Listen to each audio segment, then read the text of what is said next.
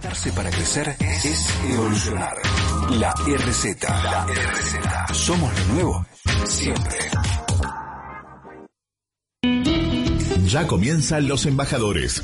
Entrevistas con embajadores de representación extranjera y argentina para hablar sobre temas culturales y sociales de cada país. Conducen Alejandra Boada y Maxi Lecky.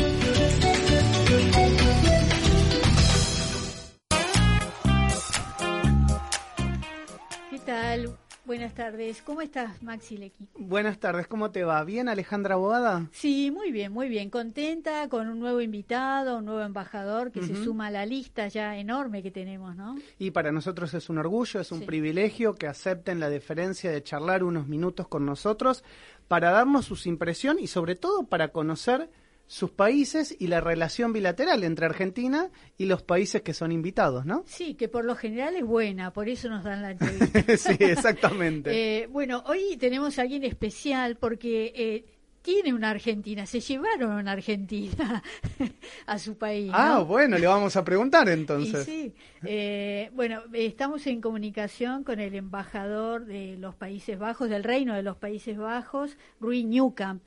¿Qué tal, eh, embajador? ¿Cómo estás? Muy bien, muy bien, un placer. Gracias por aceptar la invitación, embajador, de conversar con nosotros. Muy bien, muy bien. Bueno, muy bien. Eh, le quería preguntar, bueno, ¿cuál es su objetivo como embajador? Ah, Hay, hay algunos objetivos. eh, uno es eh, ayudar a los holandeses. Es, eh, son las cosas eh, consulares, como, por ejemplo, eh, pasaportes, visa, etcétera. Y si hay eh, eh, holandeses en- en, eh, con problemas en, en, eh, la región, estamos ayudando a, lo- a- a- a los holandeses. Um, y por supuesto um, ayudamos las empresas de Holanda y con um, explorar y buscar oportunidades para comercio, para inversiones y también si, si hay problemas estamos um, ayudando con, con eh, buscar soluciones. Ujú. Embajador, eh, recién usted nombró eh, holandeses y Holanda eh, y nosotros tenemos entendido, por eso le, queremos consultar si esto es así o no, que a partir de principios de años eh, se ha cambiado la denominación de Holanda por eh, Países Bajos para este, englobar más todo el territorio holandés, inclusive el de ultramar, ¿no? ¿Es real? Mm, Ya, un poquito, porque em, siempre era los Países Bajos. Es solamente em, em, la gente en general a- a- hablan de Holanda y mucha mucha gente de afuera hablan de Holanda, porque eh, pero de hecho em, tenemos dos provincias que son eh, Holanda del Norte y Holanda del Sur. Eh, y, y son provincias muy importantes en Holanda. Pero no, no es Holanda, son porque tenemos mucho más provincias. Eh, entonces, en, en nuestro marketing eh, del país, eh, usamos ahora los Países Bajos. Sí, y cambiaron el logo, ¿no? No, no, no te escuché. Eh, digo, cambiaron el, el logo, es la L y la M como más moderna, más actualizada está. Sí, sí, sí, es más moderna y ahora, eh, por ejemplo, en, en, en deporte eh, es N y L, como Netherlands. Netherlands. Claro, claro, Sí. claro. Y significa los Países Bajos. Entonces, Exacto. Netherlands es Países Bajos. Muy bien. Eh, usted estudió economía, es un experto en economía monetaria eh, y quería saber cómo ve la Argentina con desde, no sé, principios de los 70, todos los cambios económicos que, que ha pasado este país. ¿Están en los libros donde usted estudió, nuestro caso? Eh, sí, sí, sí. En, eh, en- en los casos de libros monetarios, eh, Argentina es- tiene un, un rol prominente. Y es, es, un, es un país especial.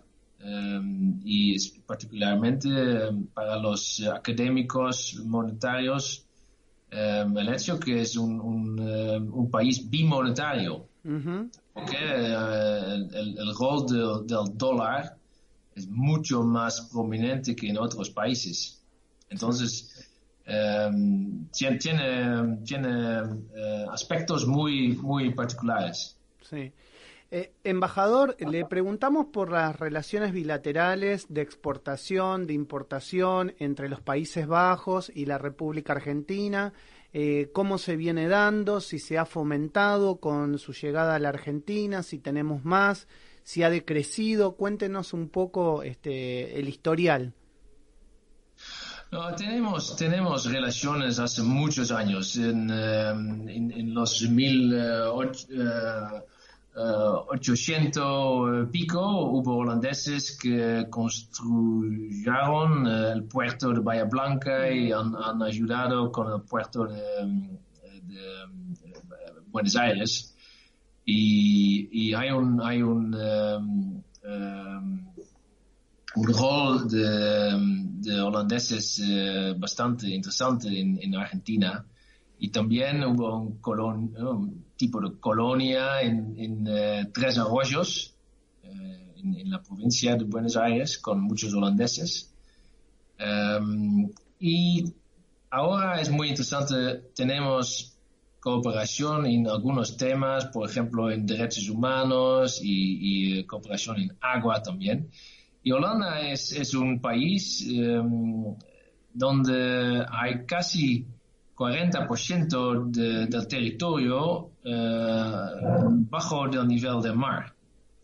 En, uh, he dicho muchas veces acá, mi, casa mi, anterior en, en Holanda um, es menos 11 metros debajo del nivel del mar. Wow. Entonces, nosotros agua es algo y sobrevivir eh, y luchar y eh, convivir con el agua es algo de nuestro es, es nuestra existencia.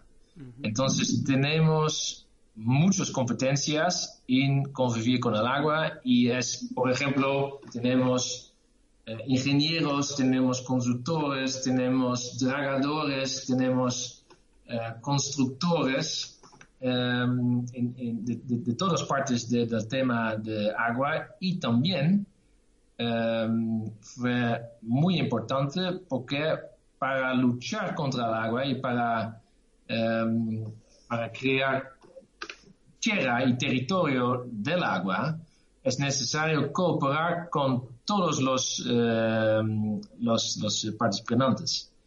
Entonces es, es también el poder es, es un, un, un, tema. Un polder es uh, territorio rescata, rescatado del agua. Sí. Y uh, el modelo de polder es algo simbólico para um, la capacidad de, de, holandeses de cooperar entre, entre sí. Uh -huh. Entonces, para, por ejemplo, es interesante, tenemos mucha cooperación en, en, el tema de agua, en Córdoba, en la provincia de Buenos Aires, para, para manejar eh, en un modo integral el agua. Y también tenemos eh, proyectos de dragados y tenemos eh, proyectos para ayudar a los puertos, para diseñar y para reorganizar los puertos. Um, pero también en, un, nivel diferente, eh, nuestro modelo de Consejo Social y Económico es un modelo muy exitoso en Holanda y nosotros cooperamos con el gobierno para ayudar con, con eh, un, un, consejo similar en Argentina. Uh -huh. Ah, qué bueno. Eh, eh, ¿Habrá posibilidades de que limpien el río de la Plata? Acá siempre lo prometieron limpiar. El riachuelo. El riachuelo, perdón. Eh, siempre prometieron limpiarlo en un año, en diez años. Seguimos esperando. Seguimos esperando. Sí, sí, sí, no es algo muy complicado, es usted.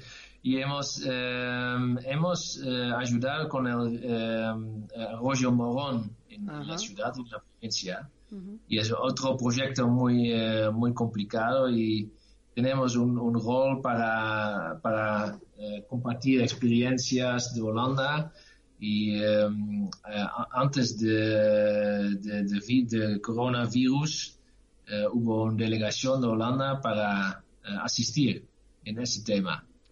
Hablando del coronavirus, creo que ustedes estaban investigando para saber con el agua si había coronavirus, ¿no? Sí, es, un, es una cooperación entre AISA y eh, el KWR y un grupo de investigadores para, para buscar y detectar el virus en, en, en el agua, um, que es muy, muy relevante ahora. Y también estamos eh, en, eh, trabajando con, con AISA para detectar y sacar eh, arsénico y, y quizás eh, también nitratos del sistema de agua. Entonces es, eh, es algo muy interesante y esperamos que podamos ayudar. Ojalá. Embajador, le preguntamos por, eh, usted recién dijo que los proyectos de cooperación son muchos, sobre todo relacionados con el agua, y, le quiero preguntar si esos proyectos de cooperación se dieron fundamentalmente en los últimos cuatro años y con el cambio de gobierno en Argentina, los proyectos siguen adelante o de alguna manera se han estancado o paralizado. No, mu- muchos proyectos continúan. Eh, por ejemplo, el, eh, tema de eh, Arroyo Morón y el tema de cooperación con AISA eh, continúan. Y también, por ejemplo, eh, algunos proyectos son con provincias. Eh, un proyecto es en General Lavalle, eh, en, la provincia, en la provincia de, de Buenos Aires, y es con, con municipios y con la provincia y continuamos. Y en otro proyecto grande para manejar el agua eh, con, con muchas cuencas es en La en, eh, en el sur de Córdoba. Y continuamos tam- también. Entonces, eh, hay continuidad de, de muchos proyectos. Eh, ¿El maní se sigue exportando de Argentina a Holanda? No- no- no- el maní, no te- el maní. El maní, sí, sí, sí, ¿Sigue? es muy interesante. El maní, eh, mucho maní de, maní de, de Córdoba va a Holanda. Y, y, eh, los chicos holandeses eh, comen casi todos los días crema de maní. Claro. Y los, el maní eh, viene de, de Argentina y eh, nadie sabe, pero es un, es un eh, eh, vínculo muy interesante y a veces de escondida eh, entre los dos países. Y nosotros nos gusta mucho eh, maní. Y la, la- la- La, pasta cre- de maní. la crema de maní, Sí, ¿no? sí, la Claro, pasta de La maní. pasta, claro. Y eh, lo ponemos en, eh, en, en- en pan. Sí, sí, la mantequilla de maní, Claro, bueno, en. Estados Unidos se come mucho también. Eh, eh, embajador, eh, tenemos entendido aquí cuando preparamos el programa con Alejandra que eh, en los Países Bajos eh, son el segundo exportador mundial de productos agrícolas y uno se pregunta cómo lograron este, esta, claro, este nivel de, de, de, mm, de exportación mundial siendo los segundos con un país eh, territorialmente más pequeño y con mucha agua este, que los rodea, ¿no? Sí, no, es, eh, es relacionado con eh, la escasez de, de territorio, entonces tenemos que ser muy eficientes. Y eh, como, como he dicho, eh, un, de, los factores eh, muy, eh, muy, Mm, Se nos lo estamos perdiendo al embajador, ¿no? Creo que se ha cortado el Skype. ¿Vos lo estás escuchando, Alejandra? No. No, no, no, No. pero estabas hablando de, del tema de- del territorio. Tiene Holanda, Te o sea, los países pensando. sí, eh, que es tan pequeño, Sí, vamos a tratar de eh, retomarlo. equivale ¿Ya más o menos a la provincia de Salta, imagínate. Claro, claro. Eh, sí, embajador, lo escuchamos. No, es muy, es, es muy pequeño, pero eh, eh, tenemos mucha eficiencia y mucho eh, de nuestra eficiencia es relacionada con la cooperación entre el gobierno, las universidades eh, y la- las empresas. Entonces es un, es un eh, triángulo de oro, decimos, y funciona muy bien y es muy innovador. por ejemplo, nuestro hervedores con verduras, hay mucho robótica, por ah. ejemplo, en, en el sistema mm. y, mucho software también. Entonces, nuestra eficiencia es, de, más alta calidad y, por ejemplo, eh, la Universidad de Wageningen es el eh, Valhalla de, conocimiento eh, agrícola. agrícola. O sea, sí, bueno, mucha eficiencia, mucha tecnología hace eso. Bueno, y, hablando de eficiencia, quería saber los partidos políticos, si es verdad que para presentarse en una elección tienen que presentar cuál es su plan económico antes de las elecciones y a partir de ahí van a evaluar si es viable, si es factible. ¿Realmente esto es así? Sí, es así. Y eso es muy importante porque eh, eh, tenemos instituciones muy eh, fuertes y independientes. Por ejemplo, nuestro Banco Central es muy independiente y nuestra oficina de planes, de, de, plan bureau, es eh, una institución independiente y los partidos políticos tienen que presentar su plan, sus planes a la oficina de, planes y hay calculaciones qué significa o qué significará Em, los proyectos políticos eh, para, por ejemplo, eh, desempleo, para eh, crecimiento, para inflación, etcétera. Entonces, no, los, los partidos políticos no, no pueden em, prometer mucho sin, sin evidencia. Claro. Y es muy, es, es, muy importante también para buscar soluciones y buscar acuerdos entre los gremios y también los, eh, los empresas, las empresas, porque hay instituciones objetivos que no pueden eh, inventar los hechos. Se entiende, está clarísimo. Eh, bueno, eh, aquí no pasa eso. que estamos de acuerdo que vivimos en países distintos, embajador. No, pero además, eh, si acá presentan un proyecto, a lo mejor dentro de un mes eso ya no es viable porque cambia la economía todo el tiempo. Sí, totalmente. Eh, embajador, le queremos, lo queremos cambiar de tema y obviamente em, tenemos una reina eh, en los Países Bajos que es Argentina. Estamos hablando de Máxima Sorraigueta, este, muchos la conocen como Máxima de Holanda, eh, obviamente este, consorte del rey eh, Guillermo.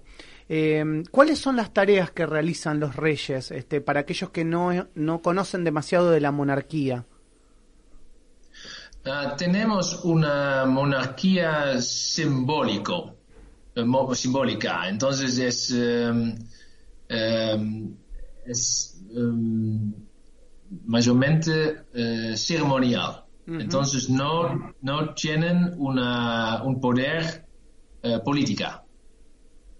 Y es, es, es un, un, tema muy importante. Pero hacen mucho para juntar eh, a la población eh, holandesa y también eh, tienen un rol, por ejemplo, en crisis para consolar a los holandeses y para ayudar en, temas morales a los holandeses. Y, por ejemplo, también hay misiones y delegaciones con empresas, con el rey y la reina eh, para abrir las puertas de otros gobiernos, otros países, por ejemplo en China, en India, en Brasil, Indonesia, em, eh, para ayudar a las empresas holandeses. Entonces es un, eh, tenemos un, em, un, rey y, una reina muy pragmática también. ¿Cómo, se llevan con Máxima de Holanda? Me imagino que esto es algo que ustedes le, preguntan habitualmente o le deben preguntar a usted habitualmente los argentinos. ¿Qué siente el pueblo holandés por Máxima Sorragueta? Oh, la reina es, es muy popular, muy popular. Y em, los holandeses em, son muy contentos de, la reina y también muy orgullosos de, la reina eh, por su rol em, en Holanda, pero la reina tiene un rol en las Naciones Unidas como eh, embajadora de financiamiento inclusiva también. Y tiene un rol, por ejemplo, en el G20 eh, muchas veces para fomentar eh, financiamiento eh, inclusivo. Y es un rol, un papel muy, muy importante en, el foro mundial. Sí, sí, acá incluso cuando Países Bajos no está dentro del G20, pero Máxima sí vino y trajo un montón de, la parte de empresas, de economía, ¿no? Iniciativas, sí. Eh, sí, embajador, bueno, estamos hablando con eh, el embajador del Reino de los Países Bajos, eh, Roel Newcamp, espero que lo estoy pronunciando bien. eh, dígame, hace poco se reunieron eh, los Estados miembros de la Unión Europea en Argentina y lanzaron el Team Europe. ¿En qué consiste? Es, em, es, importante que los, los, em, los países europeos um, coordinan sus proyectos y eh, colaboran, colaboran eh, con, con, proyectos, por ejemplo, en el tema de desarrollo. Y hay muchos proyectos también en el tema de, ayudar a Argentina en la lucha contra COVID eh, de algunos países eh, europeos y también eh, la Unión Europea y la Comisión Europea tienen proyectos su mismo también. pero de hecho todos son, son proyectos de los ciudadanos europeos. Entonces Team Europe es un símbolo para la cooperación entre los países eh, europeos en, eh, afuera.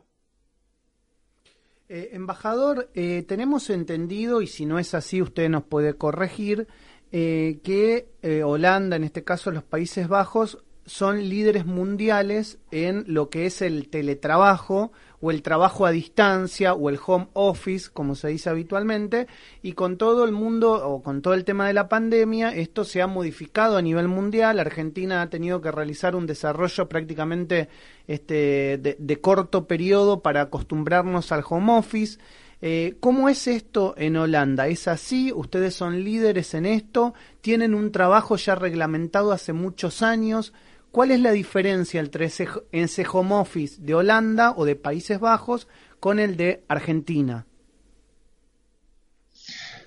Eh, no es, no es un, eh, un, tema eh, solamente de reglas y de reglamentos, es, también un, tema de innovación, porque hay muchas eficiencias que pueden ganar de, de teletrabajo y también es, es un tema en, en, la balanza entre eh, el trabajo y la vida privada.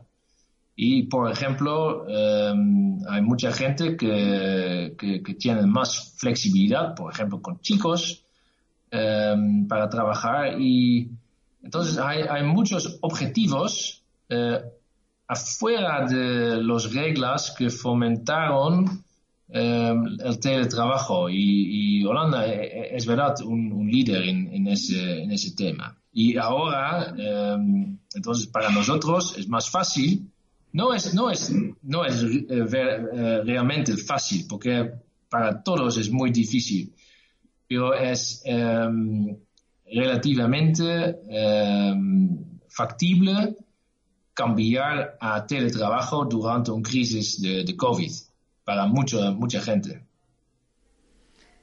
Sí, digamos que, como que están más preparados, eh, pero hay una reglamentación, me refiero a, eh, cobran eh, un plus especial, hay algún seguro eh, que cobran por estar en su casa. Eh, bueno, Internet tiene, el 90% tiene Internet, eh, Wi-Fi, digo, en la casa en Holanda. Pero hay una especie de un plus dentro del sueldo por trabajar en su casa. No, son reglas nacionales, pero son reglas de empresas, son reglas del gobierno. Por ejemplo, tenemos un subsidio para la, em, gente que trabaja em, por el gobierno. Eh, podemos eh, comprar, por ejemplo, em, cosas necesarias para teletrabajo. Entonces, hay, hay incentivos eh, para hacer teletrabajo. Por ejemplo, todos mis empleados tienen un laptop em, conectado con el Internet. y pueden se, las provee, el empleador, eh, digamos. Eh, todos tienen un, un, laptop em, para, para, trabajar de, de sus casas. Sí, embajador, queremos cumplir con el tiempo, sé que tenemos un tiempo pactado, así que lo vamos a pasar a, otro tema que es importante en el marco de esta entrevista y de esta nota que usted muy gentilmente nos da. Las atracciones turísticas de los Países Bajos. Este, ¿Nos puede contar un poco al respecto? ¿Qué destacaría usted de su país si un argentino le pregunta qué ir a visitar? Ah, es muy, eh, eh, tenemos, no tenemos mucho tiempo, para, pero eh, puedo hacer un, esfuerzo. por ejemplo, Amsterdam es muy conocido, es un must go. y hay mucha cultura allá, el, Van Gogh Museum, el Rijksmuseum, Rembrandt, todos los, los um, pintoras de, del mundo son, son en, Amsterdam y eh, tenemos muchas em, eh, ciudades muy viejos, muy antiguos como Delft y Leiden con mucha cultura. Haarlem, eh, Utrecht, tenemos ciudades fantásticas para, para visitar. Em, y por, por supuesto, tenemos eh, lagos, tenemos un, mar, eh, playas para, para visitar. Eh, tenemos el, el, famoso Keukenhof con los flores. entonces hay demasiado para, para visitar y tenemos cuestas y nuestras montañas en el sur, en Limburg. Em, tenemos em, lagos. Faltan los quesos también, ¿no? sí, quesos, eh, hay quesos por todos lados, pero también, por ejemplo, el Gouda es muy, muy conocido por, su queso. Y Alkmaar es muy conocido, muchos turistas de, de, todos lados en el mundo visitan a Holanda, eh, estas ciudades embajador, ¿se acostumbró a la comida argentina? ¿Sí? ¿Sí? Si, usted se acostumbró a la comida argentina, si se adaptó bien al asado y al vino argentino. Ah, sí, sí, sí, me gusta mucho el, eh, el Malbec, por supuesto, es fantástico. Es, es algo em, fantástico de Argentina y me gusta mucho también el asado. El matambre me gusta mucho, el, por supuesto el vacío y y el lomo y costillas eh, y también provoleta. Claro, ah, la, proboleta, claro. y a, veces eh, hago un, eh, un, asado para amigos, por amigos. Bien. Muy bien. Y, creo que hay un vino, hay una bodega, ¿no? Que es holandesa, que está en Argentina y que le está yendo muy bien, ¿no? Sí, es uh, Salentine. Salentine. en Mendoza es un, es un bodega fantástico y el lugar es eh, al lado de, de, Landes. Entonces es, es, un, es un bodega espectacular, con un museo con, eh, con arte muy, muy especial. Entonces eh, vale la pena visitar a, a Y el vino es hermoso, hermoso, y tienen muchos diferentes tipos. Malbec, por supuesto, diferentes tipos de Malbec y tienen Piros también. Piros es, un, es una marca de Santa muy, muy, de muy alto nivel. y también tienen Pinot Noir y Chardonnay, entonces tienen todos, todos tienen todo. Y, Embajador, este, le agradecemos muchísimo por su tiempo, queremos cumplir con el tiempo pactado, nos hubiese gustado charlar eh, un poco más con usted, pero estamos seguros que no va a ser la última vez. No, no, seguro, seguro. Seguro. Eh, bueno, eh, le quiero agradecer a Emma por toda la lo que hizo para que logramos, para que tengamos esta entrevista. Así que le agradecemos mucho a Emma César. Gracias. Eh, vamos a cerrar la entrevista con una canción que eligió el embajador, eh, que se llama, eh, es una canción de Frank Buyen, Buyen, está bien pronunciado, y se llama Suarbet, que sería negro y blanco, ¿no? Negro y blanco y que habla un poco... Negro y blanco. Sí, que habla un poco de eso, ¿no? Del negro y el blanco. y de siempre tratar de, de ver los dos, las dos caras de la moneda, ¿no? Eh, bueno, así que le agradecemos mucho, embajador, la comunicación y vamos a escuchar esta canción típica neerlandesa. Gracias, embajador. ¿eh? Fantástico, fue un honor para mí. Igualmente, hasta Igualmente, adiós.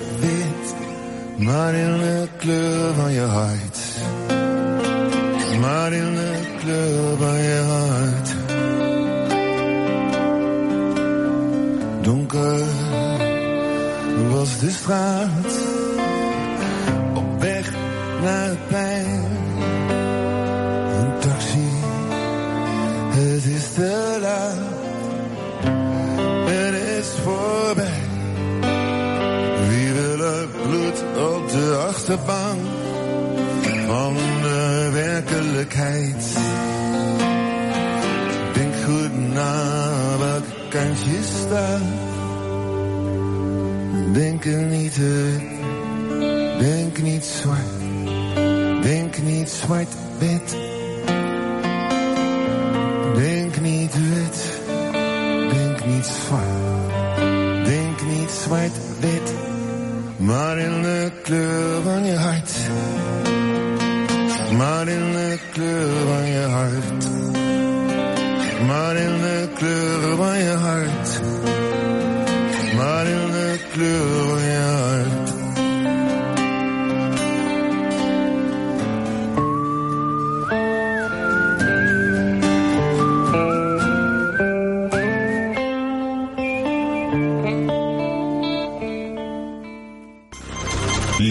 embajadores en Sónica Más.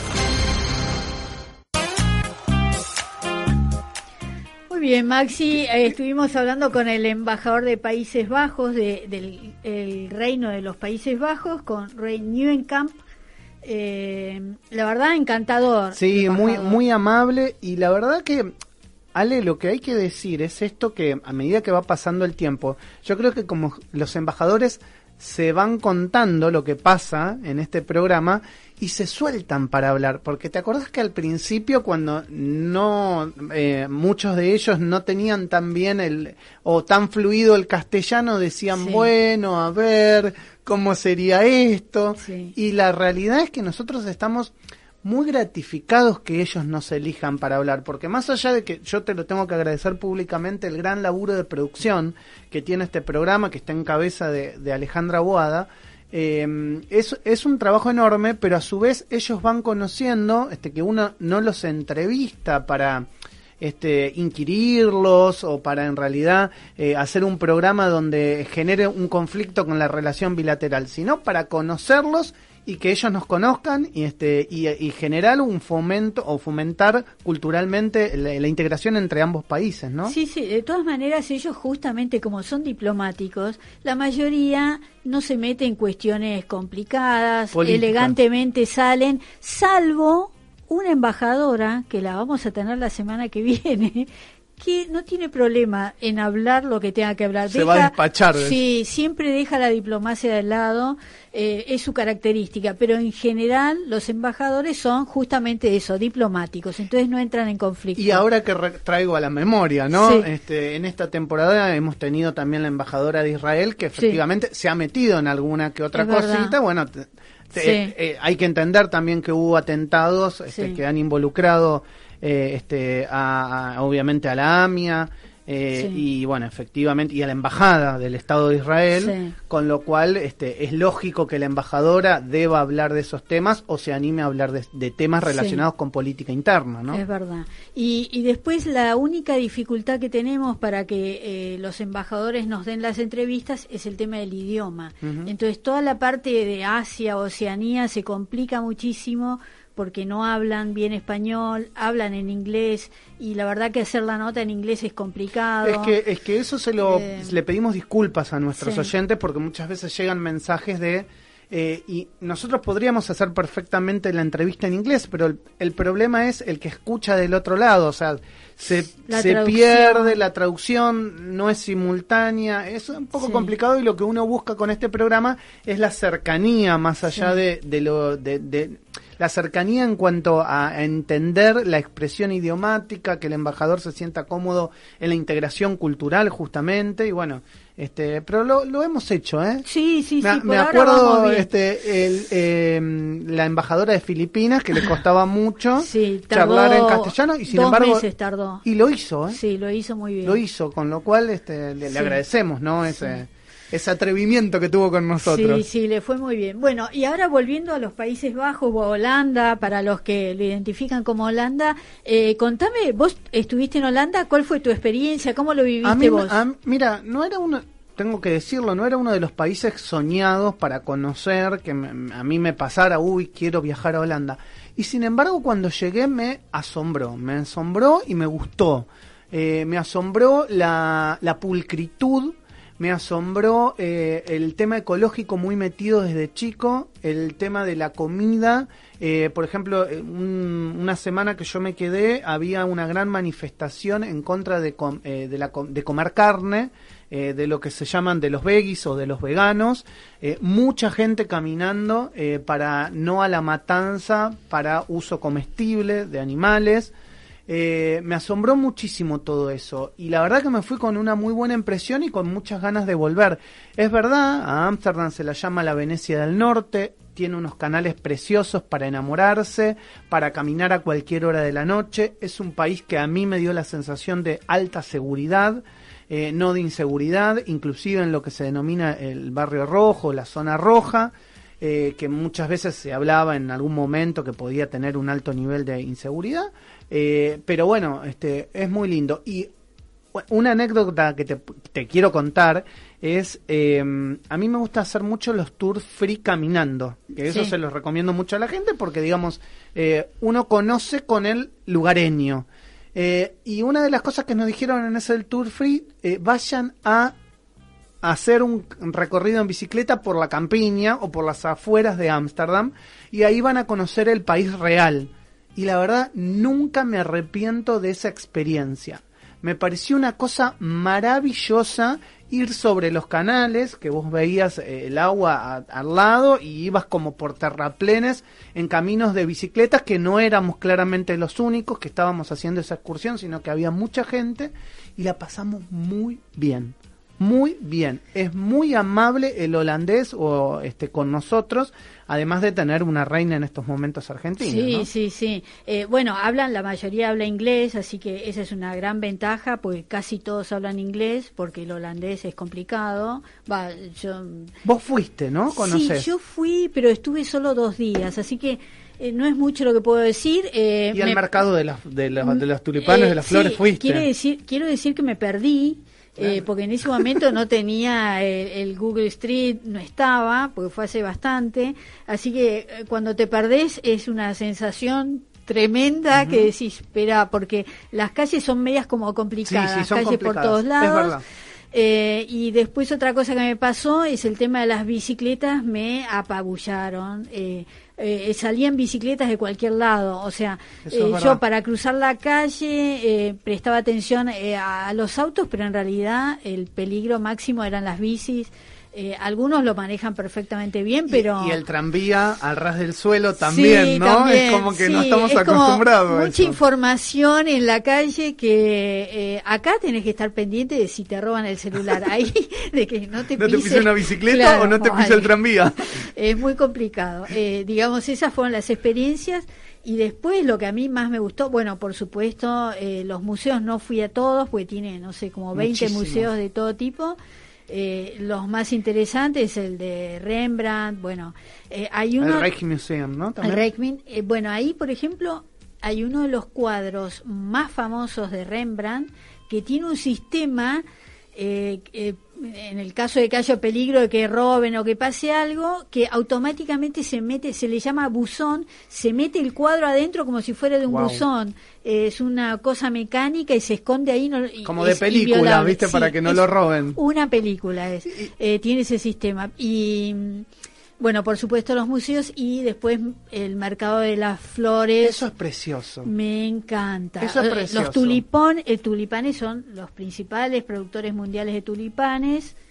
El tulipán originalmente es de Turquía, pero bueno, ellos son los principales exportadores no solo de tulipán, sino de flores. Eh, no sé si recordás cuando murió Lady Di.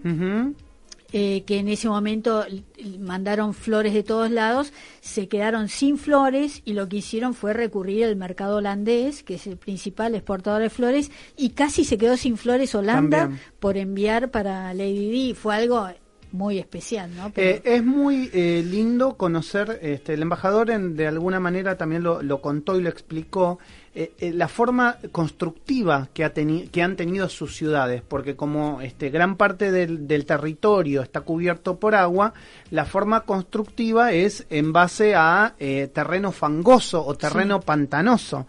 Entonces yo recuerdo en una de las visitas que, que hicimos que nos contaban cómo asentaban este, debajo de las casas con palotes que luego se iban cimentando para este, quedar prácticamente como cemento eh, y que las casas no se movieran, cosa que sí sucedía, por eso también muchas casas se iban resquebrajando a lo largo del tiempo.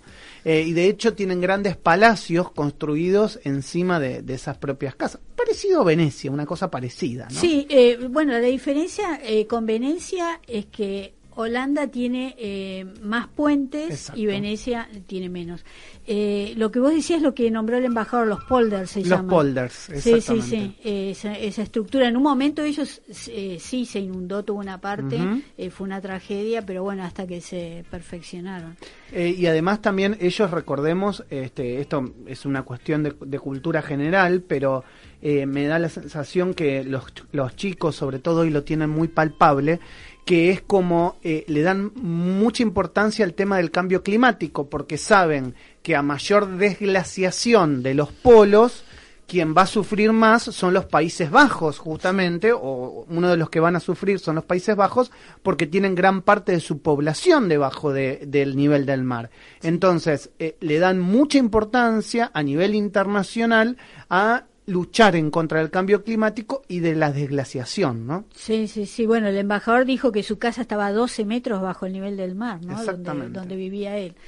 Eh, Bueno, después otra cosa para recomendar, pero eso se lo recomendamos en realidad a todos los países, que son los mercados. Ah, sí. Qué divino ir a los Sí, mercados sí. en donde hay no solo comida, eh, tenés desde mercados vintage, de ropa, siempre vas a encontrar algo que te guste. Sí. Eh, la verdad a mí me encanta eso de perderte un domingo en un mercado a la mañana eh, en distintas ciudades es apasionante. Eh, es conocer también al otro, ¿no? Y, y te digo, Ale, si querés ir al, en algún momento del día sacarte una foto con I Love Amsterdam, no, no que no sea solo porque está lleno de gente, así que tenés que ir a las 3 de la mañana y si es invierno, Sí. abrigate mucho. Es verdad. Bueno, eso, invierno, hace mucho frío, recomendamos también a la gente que si va a tomar el viaje, que trate de hacerlo en primavera, verano, eh, realmente hace mucho frío en invierno, es complicado. Y es Hay verdad, vuelos directos desde Buenos Aires por KLM. directos KLM, que KLM acaba de presentar ese avión, no sé si viste la foto, un avión que es como una B corta y en cada punta de la B van pasajeros. El avión del futuro, se Sí, dice. el avión del futuro. Eh, la verdad, muy interesante.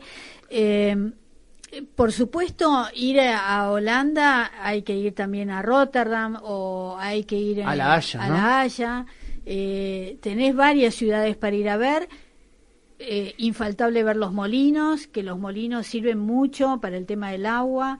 Eh, bueno, los quesos nombraba el embajador. El, Yo siempre me voy con hambre de este programa, ¿no te pasa lo mismo? Porque entramos a hablar de la gastronomía. Sí, es verdad. Y, y te acordás de cosas de algunos países. Sí. Y el embajador nombró que le gusta la proboleta, che. claro, porque es queso. Yo creo y que no los- lo hacen a la parrilla. Los estamos volviendo a todos los embajadores criollos, ¿no? Vos Porque que la parrilla, acá, o sea, acá la gente tiene una parrilla en el balcón. Sí. Y no pasa nada, decís un poco, uh, este se puso a hacer asado, bueno, no importa. Ahora andá a ponerte una parrilla en el balcón en Holanda, te matan. Claro, ¿Me entendés? claro. Porque con ese humo, eh, pero para acá es lo más común del planeta tener una parrilla. Totalmente. Los edificios los hacen, ah, hay que poner parrilla, o sea, es como un clásico. totalmente. Eh, pero bueno, la gastronomía ahí tienen, usan eh, tal vez muchas cosas como fritas, bueno, tienen como esos panqueques de, con caramelo, eh, bueno, muchos lácteos.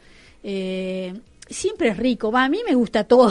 Sí, es que creo que cuando uno tiene va de viaje hay que probar cosas. Sí, Es sí. así. Eh, un dato muy curioso, y vamos a, a contarles algunos datos antes de, de cerrar el Sí. programa, es que eh, la población total de, de Holanda o de los Países Bajos es de 17 millones de habitantes. Pensemos que Argentina somos más de 45, o sea, este año se suspendió el censo, no sabemos exactamente cuántos somos, pero Sí. tendremos censo el año que viene.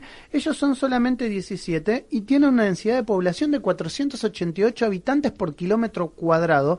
Eso quiere decir que son uno de los países más densamente poblados de toda Europa. Claro, porque la densidad de población se mide por la cantidad de habitantes que hay en cada metro cuadrado del país. Como el país es muy chiquito, esos 17 millones están como eh, uno encima del otro. Exactamente. Entonces eso hace que sea muy de- esté densamente poblado. Eh, bueno, la, la superficie es de 41.500 kilómetros cuadrados, que dijimos es más o menos más chiquita que la provincia de Salta, que Salta creo que son 45.000. Creo que vos lo dijiste al pasar, que hablan neerlandés, Sí. eh, pero que también manejan muy bien el inglés y manejan eh, el alemán. Eh, Es verdad. Así que eh, tienen, digamos, como eh, una fluidez para el idioma, eh, sobre todo los, los idiomas eh, angloparlantes, para decirlo de alguna manera, ¿no? Les cuesta un poco más los idiomas latinos, pero alguno que otro también lo habla, como en el caso del embajador, ¿no? Sí, sí. eh, quería nombrar algunas de las empresas eh, holandesas que todos conocemos y que no sabemos Ya, de dónde son. Acá el chino me va a decir la primera. Heineken, ¿no? Heineken. Y claro, y sí, claro. Heineken, la cerveza. Después está Shell. Shell en realidad es de Inglaterra y Holanda. Eh, Unilever, que es la que tiene todos los productos de limpieza, cualquiera que agarras es de Unilever. Eh, eh, Philips, eh, Philips la tele, bueno, todo Wow. lo que sea Philips. Eh, Porque también, ¿por qué uno, no es que le- no le estamos haciendo chivo a las empresas? Uno creo que con este programa lo que entiende es que nombrando las empresas que tienen esos países, también entendés la magnitud como potencia que tiene ese país, que no se hace de un día para otro, que es No. una construcción eh, en un largo periodo de tiempo, ¿no? Eh, Sí. Y por eso es importante nombrar. Cuando, nos pasó con Suiza, nos pasa, digamos, Sí. cuando uno nombra esa- esas empresas y vos decís, wow, dominan el mundo, pero no es que domina el país al mundo que vino y que te invadió. De alguna manera, este es un país que se hizo muy fuerte, comercialmente hablando, y que tuvo la posibilidad de sacar sus productos al mundo. Sí, sí, sí. De sí. exportar marca, ¿no? Know-how, lo que se dice. Know-how. Bueno, está el banco Rabobank, eh, TNT, eh, la señal de televisión TNT, y también está la empresa Randstad, que está en Corrientes y, y Riobamba, que es una eh, empresa de empleos Colocación de empleo, temporarios. claro, sí. sí. Eh, esas entre otras, ¿no? Hay muchísimas más eh, que están acá en Argentina. Eh, ¿Por qué eh, cuando pensamos en Holanda, en qué pensamos? Pensamos en un el- color. Sí, el color ¿no? naranja. ¿Por qué pensamos en el color naranja? Bueno, justamente está relacionado con la familia real holandesa y representa la identidad nacional de los Países Bajos. Por eso los aficionados holandeses siempre los vas a ver de naranja. Y le dicen la naranja mecánica. La al naranja mecánica, Sí. mecánica también, exactamente. Bueno, algunos otros datos para finalizar, Ale, dale, ¿te parece? Bueno, eh, bueno, por supuesto que todos los holandeses tienen mínimo una bicicleta, a, veces dos. Eh, después, bueno, están la- el Museo de Van Gogh, por supuesto que era holandés. Eh, bueno, Holanda tiene la mayor concentración de museos del mundo. Entre ellos la casa de Ana Frank. Ah, me olvidaba. Claro, la casa de Ana Frank eh, la puedes visitar, pero en realidad no es exactamente esa donde ella vivió, sino que es la casita que está al lado. Pero bueno, como museo que puedes visitar, eh, te muestran y te cuentan un poco la historia de esta chica que eh, estuvo escribiendo ese libro famoso eh, cuando ella tenía 15 años, eh, todo lo que ella escuchaba más que nada, más que lo que veía, ¿no? Eh, Recordemos, ¿no? Para aquellos que por ahí este, están empezando a bucear un poco en la historia, porque no todo el mundo tiene por qué saber la historia, pero eh, Ana Frank, eh, ella bien dice Alejandra, es una chiquita que se ocultaba mientras estaba la invasión nazi sobre el occidente europeo. Y justamente se ocultaban para escapar de esa persecución y de una muerte que era casi segura eh, bueno, que finalmente termina este, aconteciendo, ¿no? Eh, y que obviamente hoy este, es como un emblema de gran parte del dolor que sufrió Europa con este, la llegada al poder del Tercer Reich. Es verdad. Eh, otro dato para comentar es que los holandeses son los más altos del mundo. El promedio de altura de los varones es de un metro ochenta y dos y las mujeres de un metro sesenta y nueve. Ese es el promedio. Eh, el embajador es alto. Eh, eh, bueno, acá el embajador va en bicicleta. Desde él vive creo que en San Isidro y la embajada está en Puerto Madero. Así que es, es lejos, es ¿eh? lejos y él además agarra un camino alternativo para que sea más atractivo, agarra todo por el río en San Isidro, agarra toda la parte de Vicente López, el río, después el Bajo, hasta llegar a Puerta Madero, así que son casi 5 kilómetros por día. Él llega, ahí tiene una, un duchador, eh, porque él va con todo el equipo, el casco, es que todo. bueno, eso te, eso te simplifica la cosa. Sí, se ducha y ahí se pone el traje y arranca su actividad como embajador. Preguntémosle al chino qué quiere que, qué quiere que le contemos para cerrar. ¿Te contamos del, del barrio rojo, de la zona roja, o te contamos de la liberalización de, de, la, de los estupefacientes? ¿Qué, qué- Ah, bueno, saber? eso, me interesan las dos cosas a mí, ¿eh?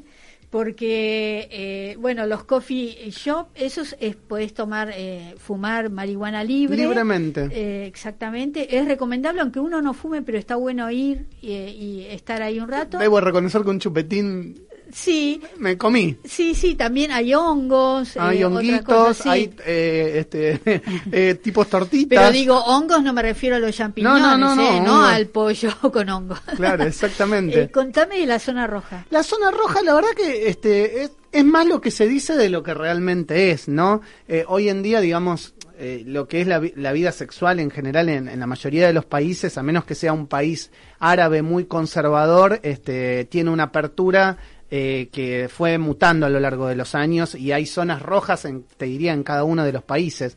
eh, o en casi todos los países europeos. Eh, quedó como una tradición esa zona roja holandesa. Eh, obviamente donde bajaban los marinos eh, iban a, este, a, a descargar tanto tiempo este, estando en el mar. Eh, este, y obviamente hoy también cambió la cultura. Hoy, hoy obviamente hay este, el poder o el empoderamiento femenino, donde no hay que cosificar a la mujer, donde efectivamente, entonces quedó como una atracción turística. Claro. O sea, tenés más la atracción turística de ir a ver lo que pasa detrás de un vidrio Sí. eh, o la señorita por ahí haciendo algún tipo de ademán de lo que realmente pasa dentro. Igualmente, yo entré como para conocer y sí, bueno, efectivamente, si vos querés dejar un billete, algo pasa, está claro. Sí, tal cual. Muy bien. Y por último, comentar que las fachadas de las casas son muy angostas porque se pagaban impuestos de acuerdo a lo que medía la fachada de tu casa. Exactamente. Entonces, para pagar menos impuestos, las hacían bien finitas y eh, bien y, y al- extensas. y a- extensas y altas. Y el problema era cuando se mudaban que no entraban los muebles. Entonces vas a ver muchas casas con un gancho donde va una roldana para subir el piano, el lavarropas o lo que sea. El- el- cámara, gancho, roldana y la casa para adelante. Inclinada, Inclinada. para que no se choque eh, el lavarropas y se golpee y rompa todo. Exactamente, no, interesante. Sí, mucho más hay para hablar. Pero bueno, Maxi, nos vemos la semana que viene con otro invitado. Que eh, Alejandra, gracias. Para mí es un placer hacer este programa con Para vos. Te lo también. digo todos los días, pero siempre que lo hacemos y es un gran placer. Y gracias a todos los embajadores que charlan con nosotros. Sí, ¿no? sí, y gracias a Radio, a Radio Sónica que nos presta todas sus instalaciones para hacer esto. ¿no? Totalmente. Bueno, nos vemos la semana que viene. Chau. Bye. Esto fue Los Embajadores. Nos reencontramos el martes a partir de las 2 de la tarde. Los Embajadores.